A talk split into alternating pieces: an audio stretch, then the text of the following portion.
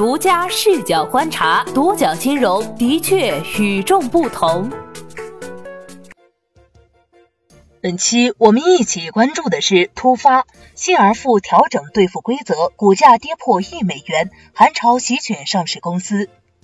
四月十七号，多角金融接到爆料，美股上市金融科技公司信而富。日前向出借人发短信称，四月十五号起对客户的本金和收益兑付作出调整，不再以出资方案到期为兑付日，将以债权转让成功或还款到账分月兑付。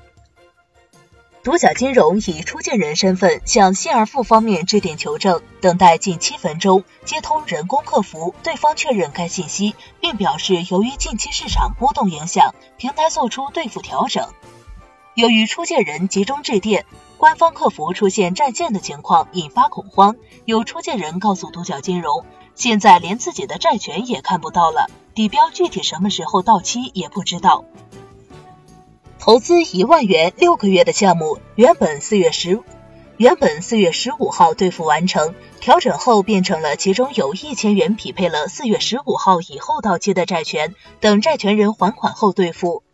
业内人士对独角金融分析称，这不算暴雷，只是因为监管要求不允许集合理财、智能投资变成了纯散标。全国互联网金融登记披露服务平台数据显示，截至二零一九年三月三十一号，信而富累计借贷金额四百七十九点六亿元，借贷余额四十九点二五亿元，逾期金额两亿元。当前出借人一点三万人，借款人一百五十五万人。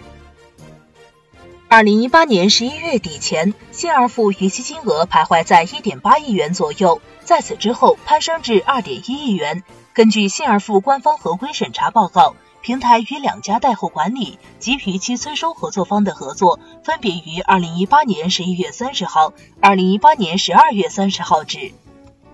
官方信批资料显示，二零零五年七月。上海信而富企业管理有限公司注册成立，实缴注册资本为五千七百九十万美元。二零一七年四月，信而富在纽交所挂牌上市，是国内第二家赴美上市的互金公司。二零一七年第二季度财报显示，现金贷成为信而富主要业务。在监管加强对新金贷业务的监管后，像信而富这样的平台迎来整改，不仅具体业务营收上受到影响，股价也一直跳水。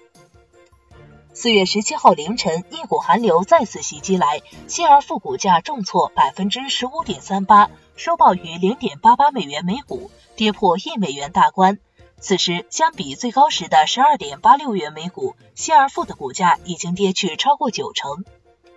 一位不愿透露姓名的美股投资人告诉独角金融，有退市风险。按照规定，最低交易价低于一美元，达到三十个交易日发退市警告，限期九十天内整改，若未能恢复，则强制退市。二零一七年四月末，新二富头顶第二家在美上市的互金平台光环登陆纽交所，但因为在上市前夕。忽然将发行价从九点五至十一点五美元下调至六美元，遭遇了不少议论。当时，新而富创始人兼 CEO 王征宇以价格不等于价值的说法，在媒体上对议论给予了回应。但新而富的价值似乎在此后也一直没怎么被挖掘出来，一路下跌。两个月时间即宣布破发。爆发之后，股价继续跌跌不休，这背后还牵扯到业绩不佳、投诉不断。在巨投诉上搜索“信而富”，搜到的结果达到四千二百六十三个，其中高利贷、变相砍头息之类的字眼不时出现。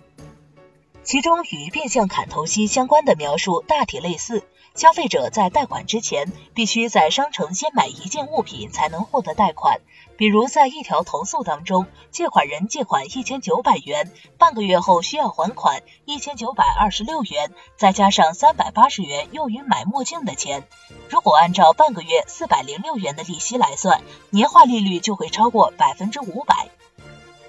但即便是顶着变相砍头息的质疑，新而富的财报也没有交出多好的答卷。据财报显示，信而富二零一六年、二零一七年持续亏损。到二零一八年前三季度，亏损的状况依旧没有改变。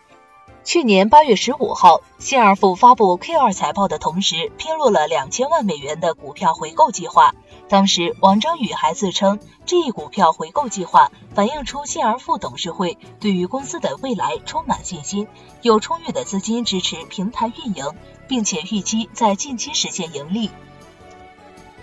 但紧接着，去年十一月份 Q 三财报披露，新而富贷款数量、总贷款额、消费贷款额、生活贷款额等各项数据环比下降均达到或超过百分之五十，市场嘘声一片，两千万美元股票回购计划也成了泡影。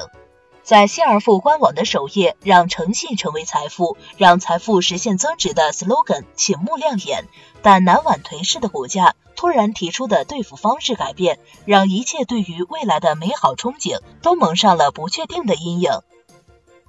此时此刻，王征宇不知是否还坚持着认为价格不等于价值。